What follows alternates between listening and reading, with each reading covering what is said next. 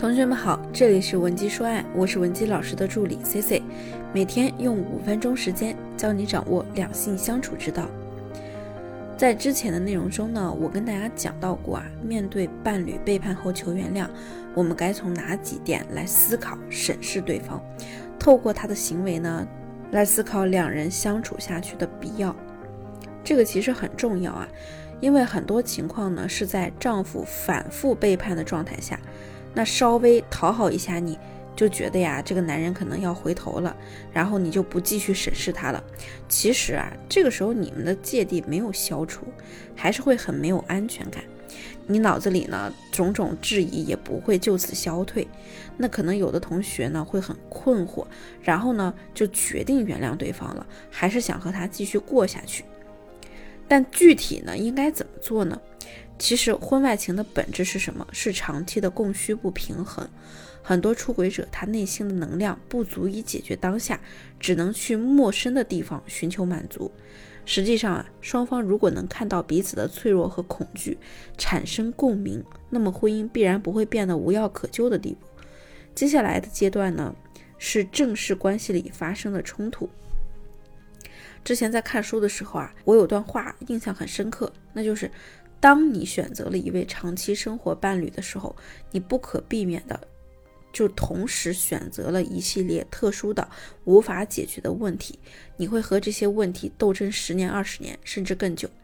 很多夫妻呢，常常陷入一个死局，就是双方一再讨论问题，起初的目的呢，明明是为了解决问题，到最后就变成了挑起问题。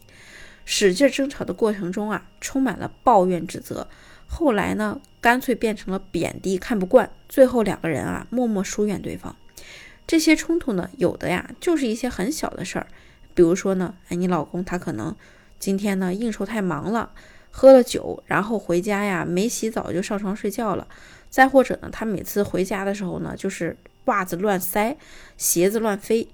还有一些冲突啊，对婚姻的影响很大。比如呢，在双方事业上升期的时候，对生孩子这件事儿产生争议；再比如，你们对性的需求程度不同；还有的时候呢，你你管教孩子的方式和他呢出现分歧。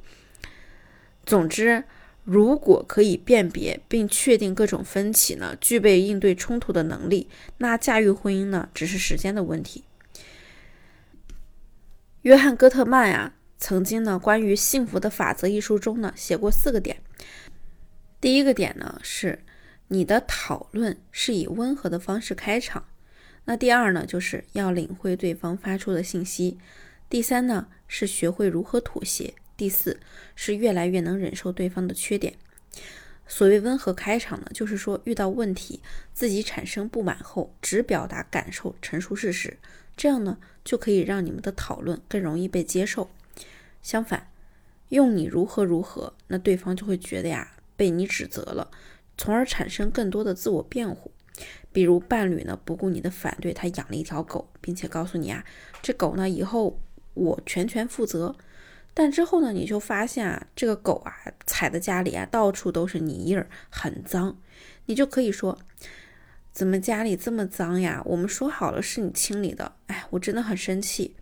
这样呢，他就能清晰的知道你的感受，做出反应。那在不稳定的婚姻里呢，发生矛盾的时候，两个人呢，通常就会被消极情绪掩埋。我们就可以适当的刹车，缓和气氛，让对方知道我们已经被这种消极情绪掩埋了，需要休息一会儿。这样做的好处呢，就是避免进一步恶化。之后呢，自我安抚二十分钟、三十分钟都可以。排除大脑里那些义愤填膺和无辜受害者的想法，比如说呢，你可以通过冥想的方式，全神贯注的让身体放松，找一个安静的地方，规律的控制呼吸以及身体的各个部位，消除自己的紧张感，或者呢，闭上眼睛，想象啊，走在安静的湖边，风吹在树上，树叶呢沙沙的响。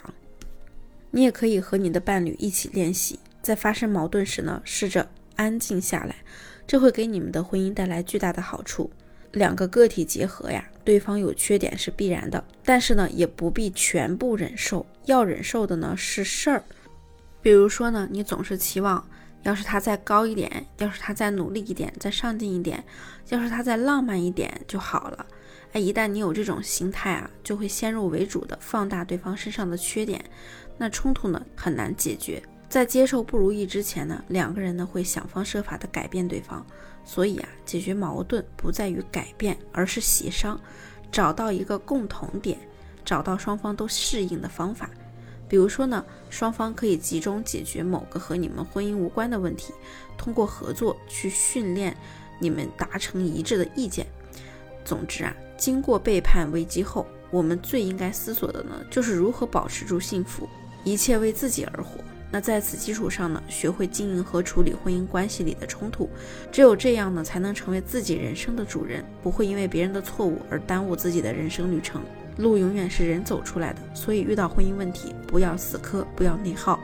如果你想让我在旁协助你进行挽回、重建婚姻的过程，也可以添加我的微信文姬零七零，文姬的小写全拼零七零，把你的具体问题发给我，即可获得一到两小时一对一免费情感分析服务。我们下期内容再见，文姬说爱，迷茫情场，你的得力军师。